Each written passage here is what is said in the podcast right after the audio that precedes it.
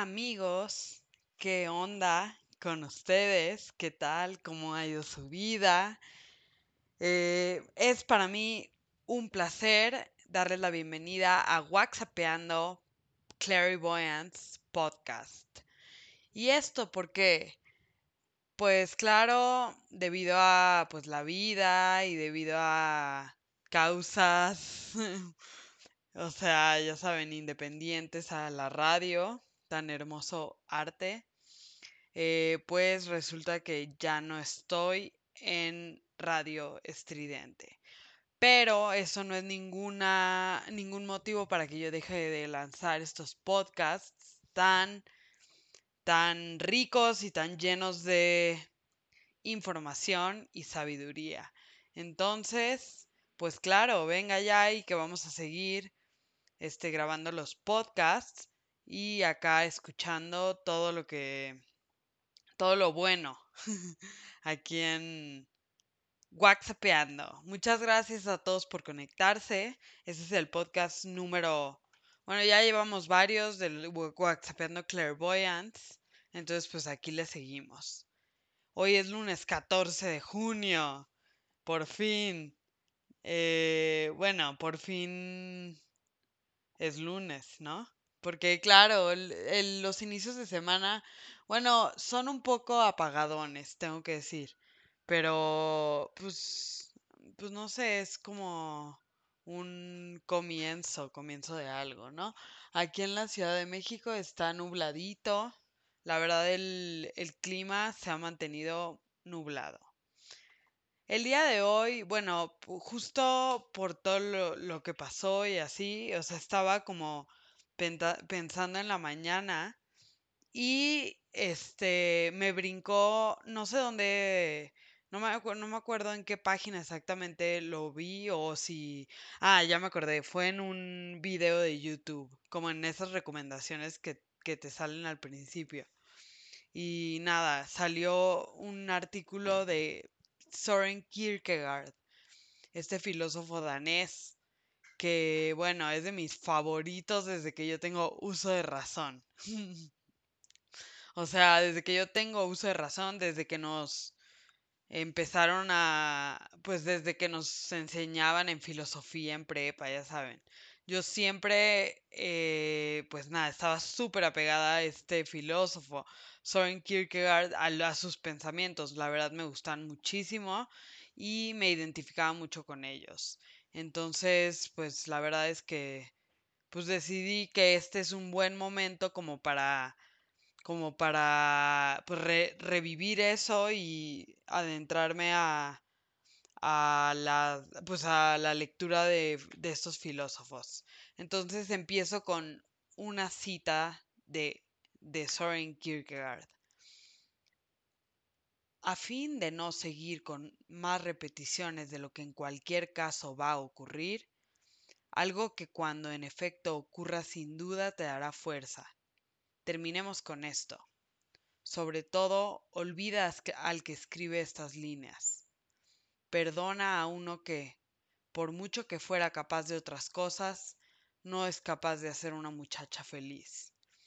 Con este mensaje, Kierkegaard daba su terminada su relación con Regine Olsen, su prometida, que bueno, si sabemos un poco de la información de este gran filósofo, sabemos que pues estuvo en, bueno, encontró el amor en Regine Olsen y tuvo que tuvo que terminar su relación cuando, o sea, ya estaban a punto de casarse. Tuvo que terminar su relación porque porque pues debido a esta angustia tan grande y este pues estos pensamientos sin parar que siempre tenía de vamos a vamos, voy a voy a descubrir la razón de la angustia y la crisis existencial y y el bueno, la revelación espiritual, todo, todo eso, o sea, como que lo consternaba y al final pues le ganó. Es por eso que la filosofía siempre es un, es un, bueno, es un arte muy delicado porque te puede arrastrar hasta lo más profundo de tu, de tu angustia y de tu existencia. Entonces, aguas, aguas con eso. Las razones por las cuales Kierkegaard terminó su compromiso son de sobra conocidas, ya eh, con Regine Olsen, ¿no?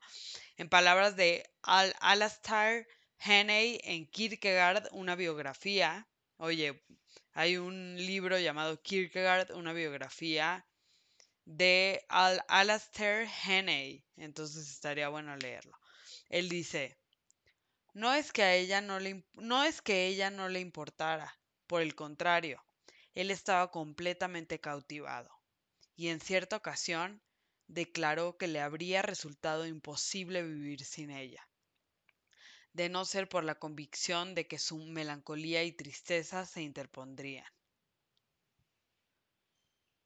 Qué, qué fuerte cuando hay un sentimiento, cuando hay un sentimiento que se interpone a tu, o sea, porque la voluntad no, no es, no lo es todo, o sea, puedes tener tu voluntad, puedes tener toda la iniciativa y puedes tener toda la disposición, pero, pero puede que haya algunos sentimientos que no te dejen progresar o algunos, por lo, por lo general estas son heridas provenientes del pasado. Y es por eso que tal vez tú no puedes dar lo que quieres dar.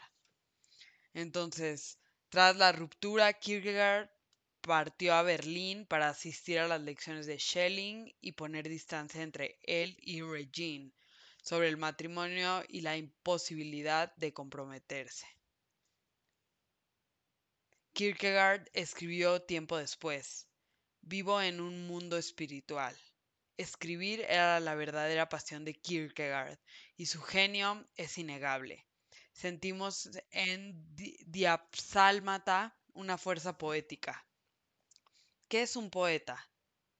Un ser desdichado que oculta profundos tormentos en su corazón, pero cuyos labios están formados de tal modo que cuando los suspiros y alaridos pasan a través de ellos, suenan como hermosa música. Wow, claro, o sea, el, el sacar, el expresar es totalmente curativo. El cantar es medicina, es sacar algo que yo siento y hacerlo real. Entonces, bueno, esto es un poco de lo que le acontecía a este filósofo. Que bueno, al final de, de cuentas, pues todos somos humanos y todos, todos tenemos este, pues este sentir, este malestar esta crisis existencial y pues la, otra vez platicaba, bueno, no la otra vez, de hecho hace bastante tiempo, este, platicaba con este amigo que se llama, bueno, este, con un amigo y resulta que, o sea, Rodrigo, si me estás escuchando o si me escuchas algún día, te mando un gran saludo. Este, platicaba justo de eso, o sea, de la de la imposibilidad como de, pues tal vez, él, él me decía que el hombre pues realmente en el fondo siempre estaba, siempre estaba triste. Entonces, pues esto es muy, o sea, había una gran angustia en el fondo del ser humano y entonces pues esto es muy como que llama la atención, ¿no? Porque, ah, eh, llama la atención porque, pues, eh, o sea, esa tristeza, pues la carreamos hacia todas las, todo lo que hacemos, hacia todo lo que hacemos hay esta gran tristeza y entonces muchas veces no podemos completar lo que queremos, aunque tengamos la voluntad, porque se interfiere esta tristeza, este malestar, esta angustia esta angustia como de incertidumbre de qué va a pasar, eh, voy a, o sea, de no tener todo bajo control y eso es el, el pues claro que algo que el ser humano tiene distorsionado, o sea, tú no, tú no puedes estar seguro, digo, tú no necesitas estar seguro de lo que va a pasar para poder fluir y para poder, pues, estar bien, ¿no? O sea, esta necesidad eh, de siempre saber qué va a pasar y siempre tener todo controlado es una tontería. Y es por eso que, que hay tantos como artes y hay tantas prácticas que de hecho te, te muestran como la incertidumbre, pues es una forma como de liberación. Y es que recuerden que siempre, o sea, tiene que haber un, una creencia de lo que hacemos y lo que realmente queremos. Bueno, y lo que, más bien, una creencia y una convicción de nosotros mismos y de lo que estamos haciendo para, pues, para poder llevar a cabo las cosas, porque no va a ser muy difícil como que tengamos certidumbre de todo, o sea, de hecho no se puede. Y entonces, pues, yo los voy a dejar con esta canción de The Postal Service.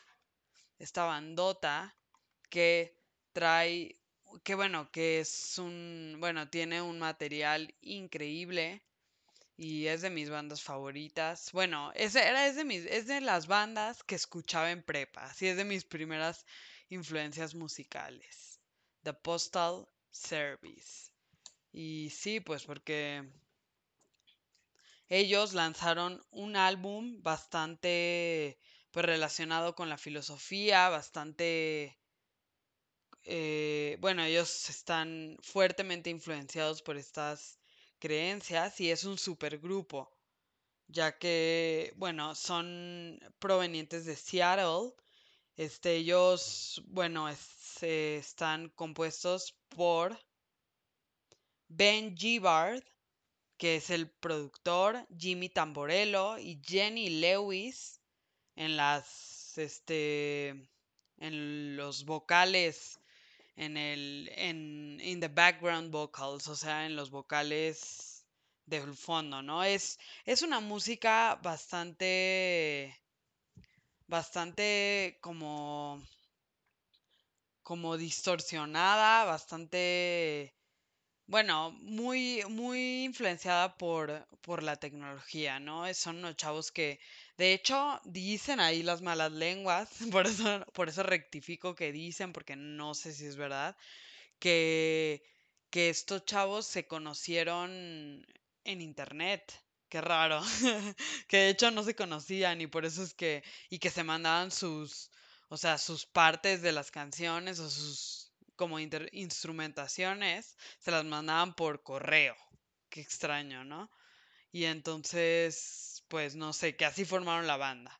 Entonces, pues voy a encargar de rectificar esta información mejor porque esto está muy, porque pues no sé, como que suena raro, ¿no? ¿Cómo no se van a conocer? Pero pues a lo mejor algo así, algo, algo de la banda sí salió medio improvisado, ¿no? Y pues es un estilo bastante, no sé si ubican Death Cutie, Death Cap for Cutie. Es bastante, bastante parecido este rollo. Entonces, bueno, vamos con esto de... De hecho, el, el cantante es el mismo de Death Cap for Cutie. Es Ben Gibbard Ben Gibbard es el mismo, es cantante este, en Death Cab for Cutie y también está aquí en, en The Postal Service. Entonces vamos a escuchar esta rola que les voy a poner. Esto es Such Great Heights. Y ahorita regresamos con la información. Yo soy Ana Paula. Gracias por escuchar.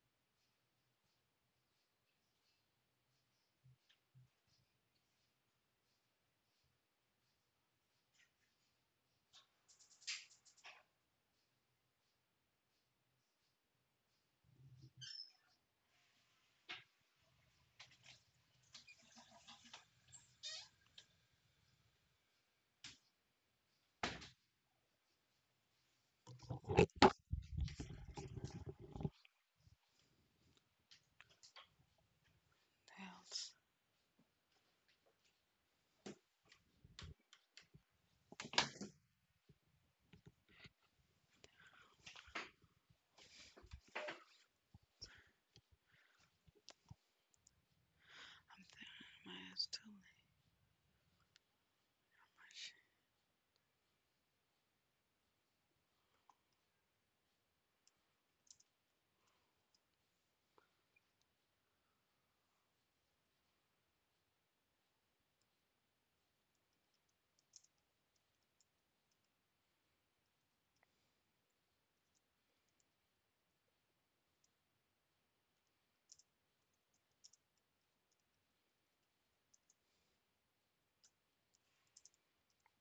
Away, come down now, but we'll stay.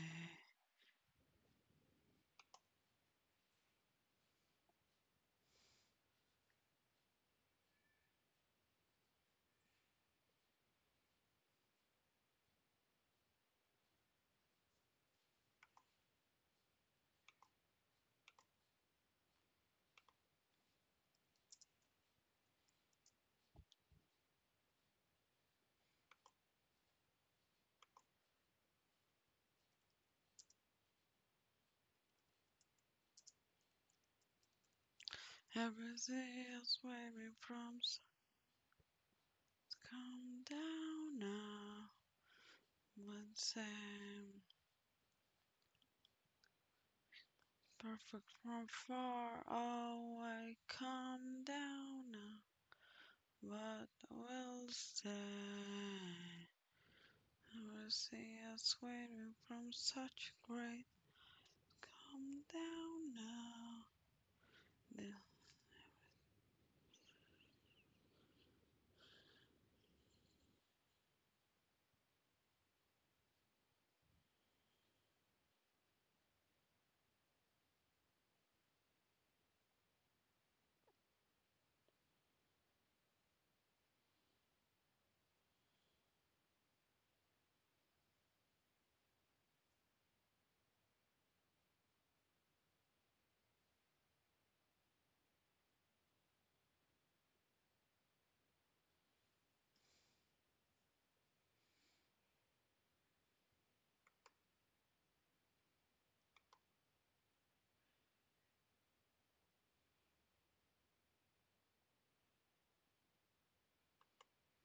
Esto fue Such Great Heights, como les dije anteriormente. Eh, bueno, es, se desprende de, de su álbum Give Up, un álbum que lanzaron especial para, para festejar su, bueno, para conmemorar su décimo aniversario, una edición especial. Mm, eh, como les estaba diciendo antes, bueno, estos chavos tienen muchísima influencia con la filosofía, muchísima influencia de la filosofía, o sea, es, o sea, si ustedes analizan la letra, hablan, bueno, de alguien que está arriba, como ustedes nos verán desde arriba y nos van a decir como, o sea, como bajen, ya saben, pero no, eh, o sea, nosotros vamos a quedarnos donde estamos. Bueno, es como una alegoría acerca del mundo de las ideas y el mundo de las sombras que del que habla Platón. Y bueno, este, pues justo es eso, pues cuánto tal vez ahorita en este momento, cuánto tal vez en, o sea, en la vida diaria vemos y a lo mejor lo interpretamos de una manera diferente a cómo es la realidad. O sea, pero ¿qué es la realidad? Es como cada, es, es algo muy subjetivo, cada quien tiene sus diferentes vivencias, su diferente interpretación, su diferente, pues, manera de pensar y de de explayarse y de, no sé, de decir las cosas, ¿no? Eh, y entonces, pues ahí viene esta, pues esta confusión, por decirlo así, o esta angustia de la que habla Kierkegaard, ¿no? Esta angustia, pues por no conocer o por, o por tal vez qué es lo que, por no saber qué es lo que va a pasar, por no no sé, por estar medio, pues no sé, confundido, pero yo pienso, pues es mejor disfrutar las cosas y pues no, o sea, es, es mejor enfocarte en el ahora porque es lo único que tenemos, ¿no? Pues sonará una frase muy trillada, pero es la verdad, o sea, es como el hoy, el presente. Las razones por las cuales Kierkegaard, a ver, espera. Pues ya, ya sabemos, ¿no? Que es, es como, de, bueno, ya, ya, ya leímos esta cita que se desprende del libro Kierkegaard, una biografía. Eh, bueno, la música siempre fue algo súper importante para, para, este filósofo. Eh, Don Giovanni de Mozart fue una de las obras que inspiraron o lo uno o lo otro. Documenta Henney como las representaciones de la ópera lo habían arrancado de la noche serena del claustro. Mozart despertó en Kierkegaard una inspiración tal que este último escribe. Escribe lo siguiente Kierkegaard, ¿no? Con su Don Juan, Mozart ingresa en el reducido e inmortal círculo de aquellos cuyos nombres y obras el tiempo no olvidará, puesto que los recuerda la eternidad. Y también, oh Mozart inmortal, a ti te debo todo, a ti te debo el hecho de haber perdido la razón, te debo la ofuscación de mi alma, haberme estremecido en lo más íntimo de mi ser. A ti te debo el hecho de no haberme pasado la vida entera sin que nadie pudiese conmoverme. A ti te doy las gracias de no tener que morir sin haber amado. En su filosofía, Kierkegaard habla de tres estadios el estético, el ético y el religioso. Elige la figura de Don Giovanni para representar lo estético. ¡Wow! ¡Wow! O sea, pues sabemos que, bueno, no sabemos, más bien podemos ver que, que Don Giovanni de Mozart fue una fuerte, fuerte influencia para Kierkegaard. Eh, es, bueno, increíble cómo hay piezas y cómo hay algunas melodías pues que, pues que despiertan una inspiración muy grande en, eh, pues en ciertas personas, ¿no? Es, pero todos somos tan diferentes que tú puedes conectar con algo y otra persona puede no sentir nada al oír esa cosa, o sea, ese mismo, pues eso mismo que tú, que tú escuchaste. Y es por eso que, bueno, yo a lo largo de mi vida es como que siempre trato de convencer a la gente, o sea, de que, sienta lo que yo siento y, ¿sabes? Pero es un desgaste emocional muy, muy grande. O sea, es un desgaste muy grande el tú esperar que la otra persona sienta lo mismo que tú. O sea, porque no, la vida no va así.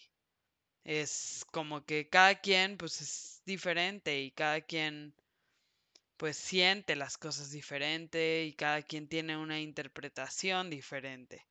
Entonces, pues eso de tratar de convencer está de más. Entonces, mejor nosotros ocupémonos de de pues de sentir lo que nosotros venimos a sentir esta vida y ya lo otro pues vendrá por añadidura, ¿no?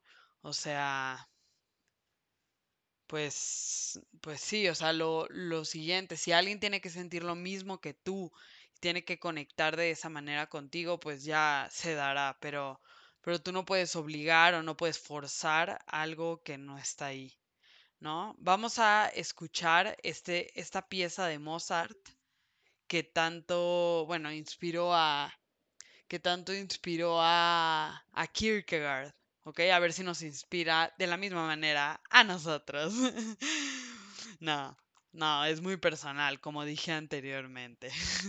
es muy personal este rollo, ¿ok? Eh, pero bueno, oigan, muchas gracias, muchas gracias por escucharme en el podcast.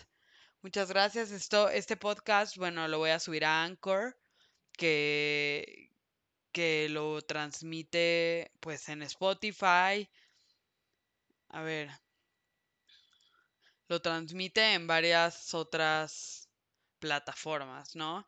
Que es Spotify, y luego también está Apple Music, si no me equivoco.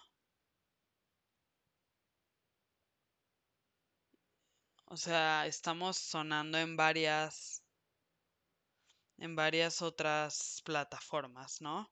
Y es que ese es, ese es el chiste para difundir esto. Ustedes también eh, distribuyanlo con sus amigos, sus compañeros. Muchas gracias, muchas gracias por escuchar WhatsAppeando y por formar parte de esta comunidad.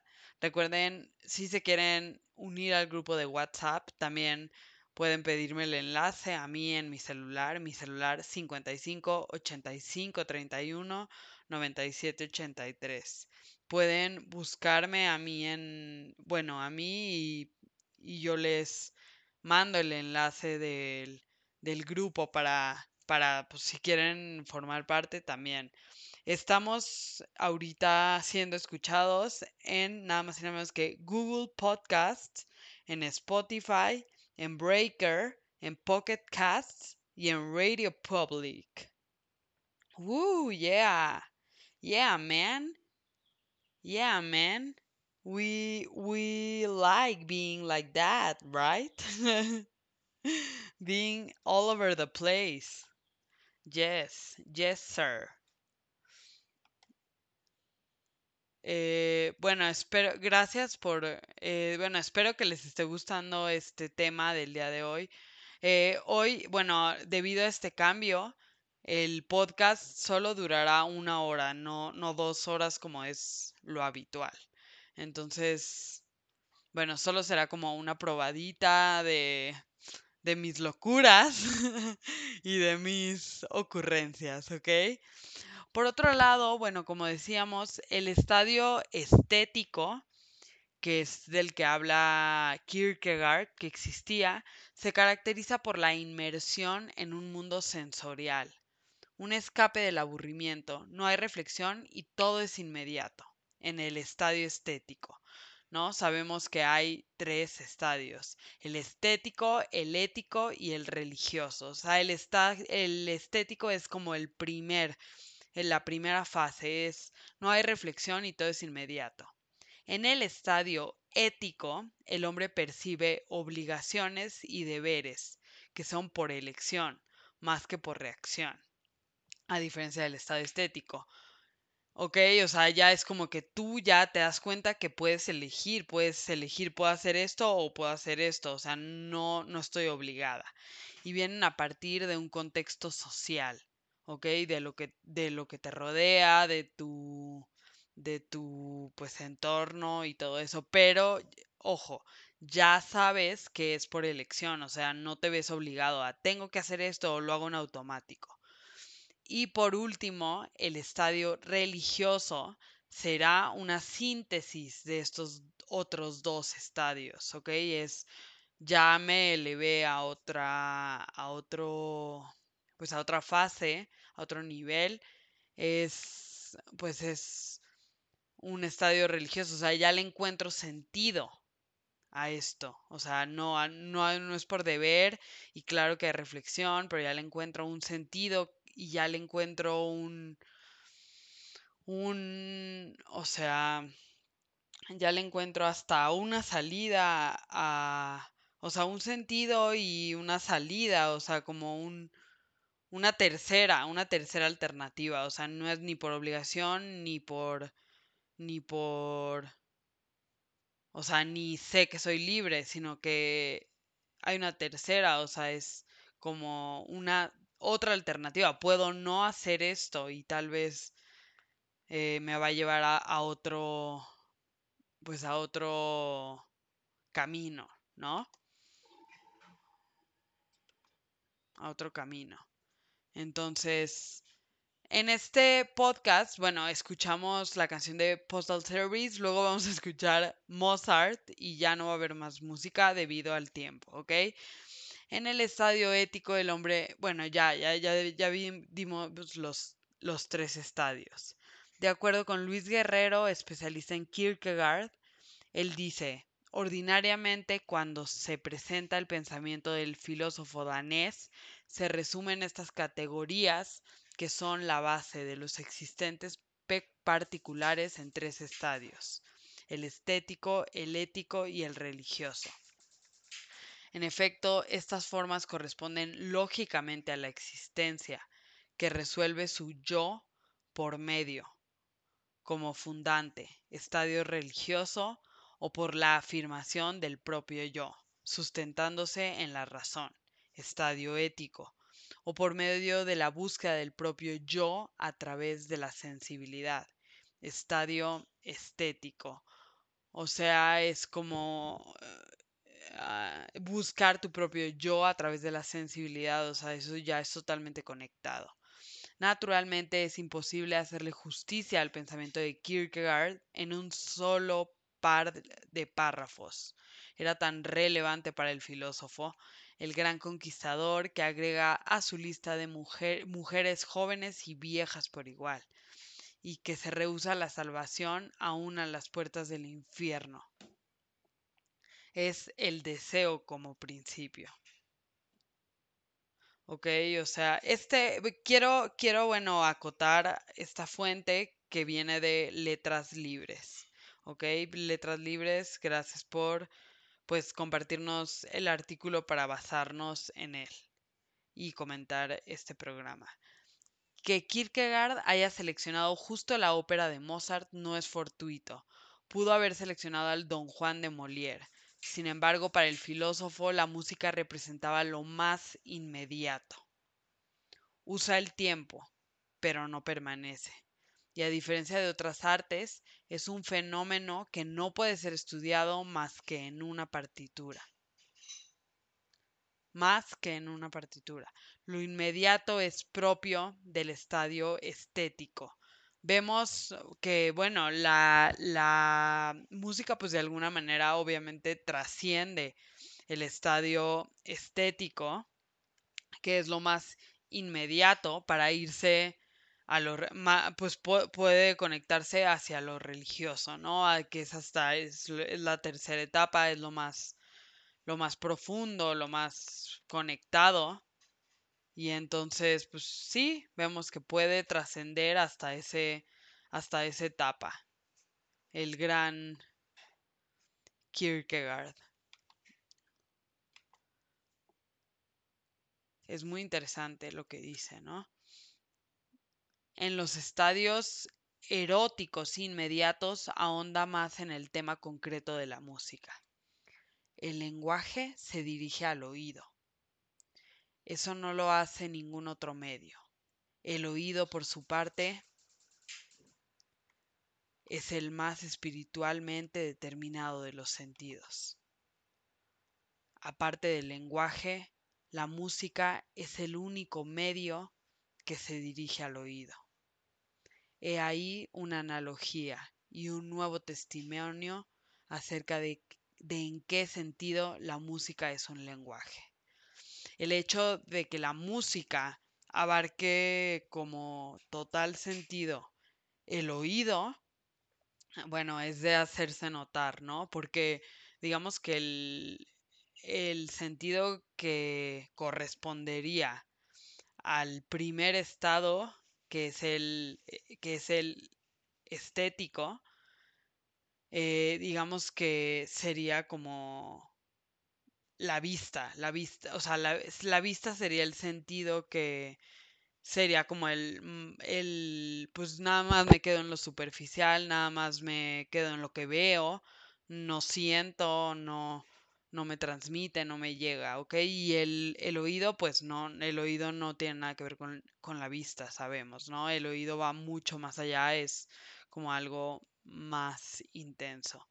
Durante el periodo que pasa en Berlín, Kierkegaard se fija en una soprano que interpretaba el papel de Elvira y escribió a Emil Bousen, amigo de la infancia, cómo se parecía a cierta joven. O sea, o sea, pues a su Regine, a su Regine Olsen que él había estado esperando, a tal grado que le afectó verla en escena engañada por el conquistador después de que Regine se casó con un abogado de nombre Schlegel. El filósofo intentó hacer contacto con ella a través de cartas e incluso pidió permiso a su esposo para hablar directamente con ella, a lo cual Schlegel se negó. En los borradores de las cartas destinadas a este contacto último encontramos correcciones, frases replanteadas una y otra vez, buscando explicar el rompimiento y dedicando sus trabajos a ella. O sea, claro, o sea, obviamente él era, o sea, él trata, o sea, es una, pues claro que los filósofos no son excluidos pues del sentimiento humano, o sea, ellos también, el Kierkegaard también se enamoró, también se pues se clavó con alguien así, luego pues claro, lo ganó su parte humana y no no pudo concluir este gran pues compromiso, digámoslo, ¿no? Vamos a escuchar algo de esta, de este, de esta pieza, claro, porque pues para hablar de él, claro, vamos a escuchar algo de esta pieza. Esto es Don Giovanni de Mozart. Estás en WhatsAppeando. Muchas gracias por escuchar. Soy Ana Paula Terán.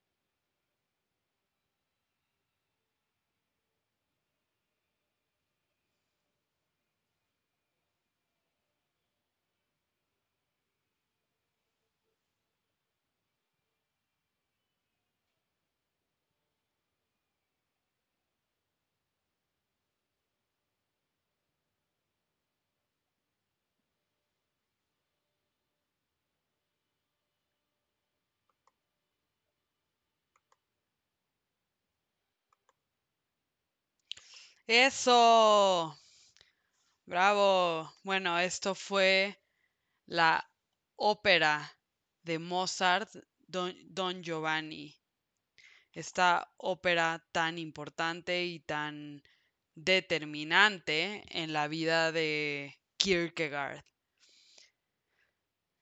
Kierkegaard dice que, bueno, la figura de Don Giovanni representa el estado estético del que, del que él habla. El estado estético se caracteriza por la inmersión de un mundo sensorial, un escape del aburrimiento, no hay reflexión y todo es inmediato.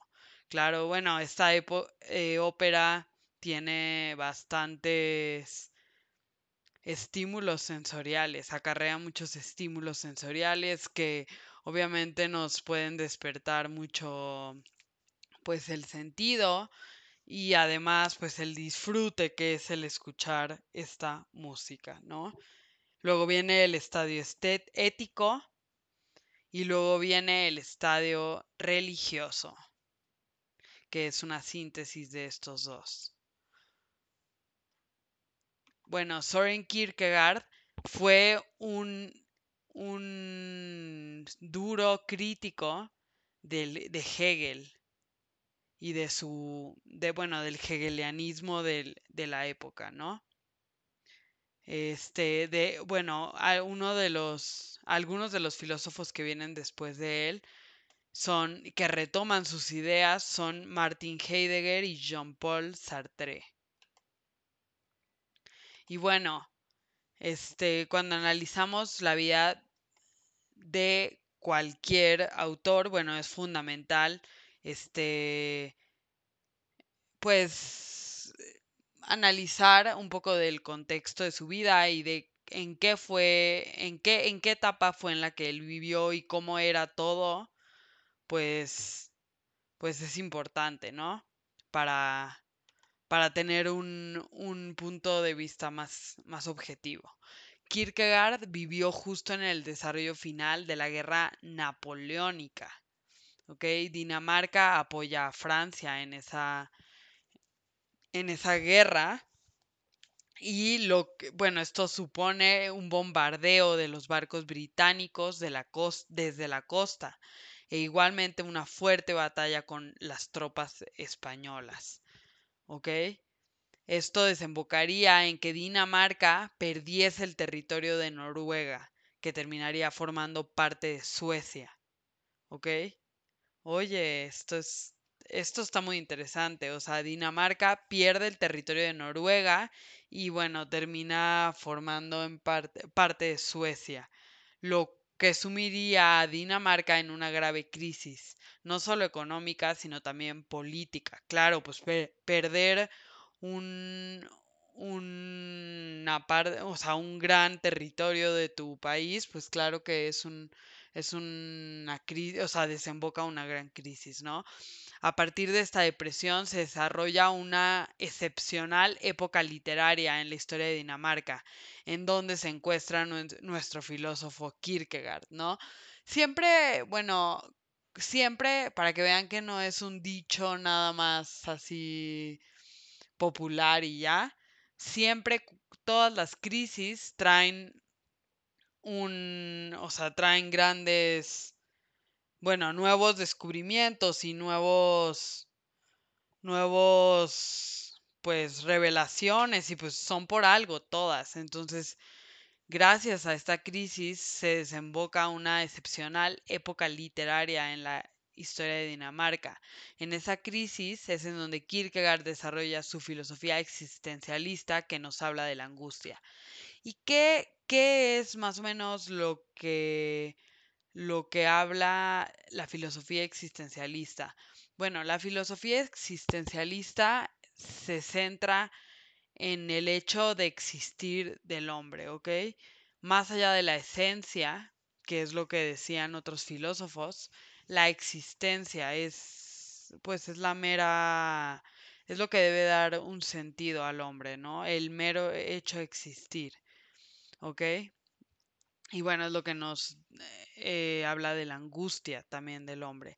Kierkegaard dice que el hombre es inevitablemente libre. Vivimos en un mundo en el que no estamos determinados y esto es lo que nos lleva a la angustia. Pues, ¿ustedes qué piensan? Yo creo que sería un poco bueno, es que él no lo, o sea, él no lo juzga, o sea, simplemente lo declara. Vivimos en un mundo en el que no estamos determinados y esto es lo que nos lleva a la angustia. Pues sí, de alguna manera podría ser. ¿Por qué? Porque está, o sea, esta libertad y esta falta de necesidad, o sea, no hay necesidad de que hagamos nada realmente, o sea, es, es una libertad total. Porque sí, claro, nosotros nos vamos como imponiendo patrones. eh, nosotros nos vamos imponiendo patrones mm, con base a lo... Estoy tomando un tecito delicioso, entonces perdón. Eh, nosotros nos vamos imponiendo patrones con base a lo que vamos viviendo y nuestras obligaciones y lo que se nos pide, lo que, lo que esperamos, nuestras expectativas, pero realmente tenemos, vivimos en una libertad absoluta, ¿no? Y eso dice Kierkegaard que nos genera angustia. Pues creo que también, bueno, debe de haber un, es por eso que debe de haber un, un sentido, o sea, debemos de nosotros buscarle el sentido a las cosas. Nosotros siempre debemos de estar en la búsqueda de, pues, de una razón o de un, una razón para vivir o un sentido nosotros que le demos a, a nuestra vida, ¿no? Kierkegaard le habla al hombre concreto que sufre él se da cuenta que cada persona es un ser único y que este individuo está sometido a las cosas que le ocurren en su vida cotidiana, con lo cual cada existencia es una existencia única. Ok, el filósofo se da cuenta de que si quiere describir y analizar una persona en particular, a la que tiene que recurrir antes que nadie es a su propia persona y a su propia vida. De ahí viene este, esta gran reflexión pues que habla de antes de juzgar o antes de ver la paja en el ojo ajeno, pues ve tu propia paja, ¿no? Pero no en un, o sea, yo creo que ese, no sé, no sé por qué siempre esa frase como que a mí se me ha automáticamente relacionado con, o sea, si vas a criticar, primero críticate a ti, o sea, si va, o sea, en el mal sentido, o sea, como diciéndote, ay, o sea, en el mal sentido, ¿sabes? Como, deja de criticar, primero ve lo que haces tú. Pero no, o sea, es, debemos de tomarlo como algo objetivo, o sea, como algo, como algo, digamos, o sea, para crecer. O sea, la reflexión va más allá, o sea, si yo quiero mejorar como persona, no me voy a poner a mejorar a medio mundo o a darle clases de superación personal o lo que sea. Claro que hay, que hay gente que quiere hacer eso y muy bien, pero es como más individual la cosa, o sea, es como lo todo, o sea, todo lo que yo predico, todo lo que yo voy hablando por ahí, me aseguraré primero de hacerlo yo primero, ¿ok? De hacerlo yo primero para para así poder hablar y poder predicar de eso. Claro que el, el hablar y el al dar consejos, el recomendar es algo que también pues es un es un pues es algo que pocos pueden hacer y que y que pues es algo muy altruista por llamarlo así, porque o sea, tú compartes lo que tienes y lo que sabes para pues para que otras personas crezcan, ¿no? Claro que es un arma de doble filo, porque luego puedes caer en la petulancia o en la como en el ay yo es que yo yo quiero mejorar mejorar a toda, a todo mundo y pues no te das cuenta que primero tienes que mejorarte a ti es como un arma de doble filo no este bueno, pues como les estaba diciendo, bueno, el concepto de angustia considera la existencia humana como una paradoja. debido a que el hombre está suspendido entre su propia finitud y la infinitud que se le revela de alguna manera. ¿Ok? Esa es esta como impotencia de nuestra propia finitud y la infinitud que también se nos revela. De la imposibilidad de resolver esta paradoja deriva la angustia. Más adelante veremos que la angustia tiene que ver con otro concepto al que llega Kierkegaard, que si bien está relacionado con esta paradoja, es mucho más profundo y nos interpela a nivel personal sobre cuáles van a ser nuestras decisiones en la vida. El pensamiento de Kierkegaard es uno de los principales precedentes del existencialismo. ¿Ok?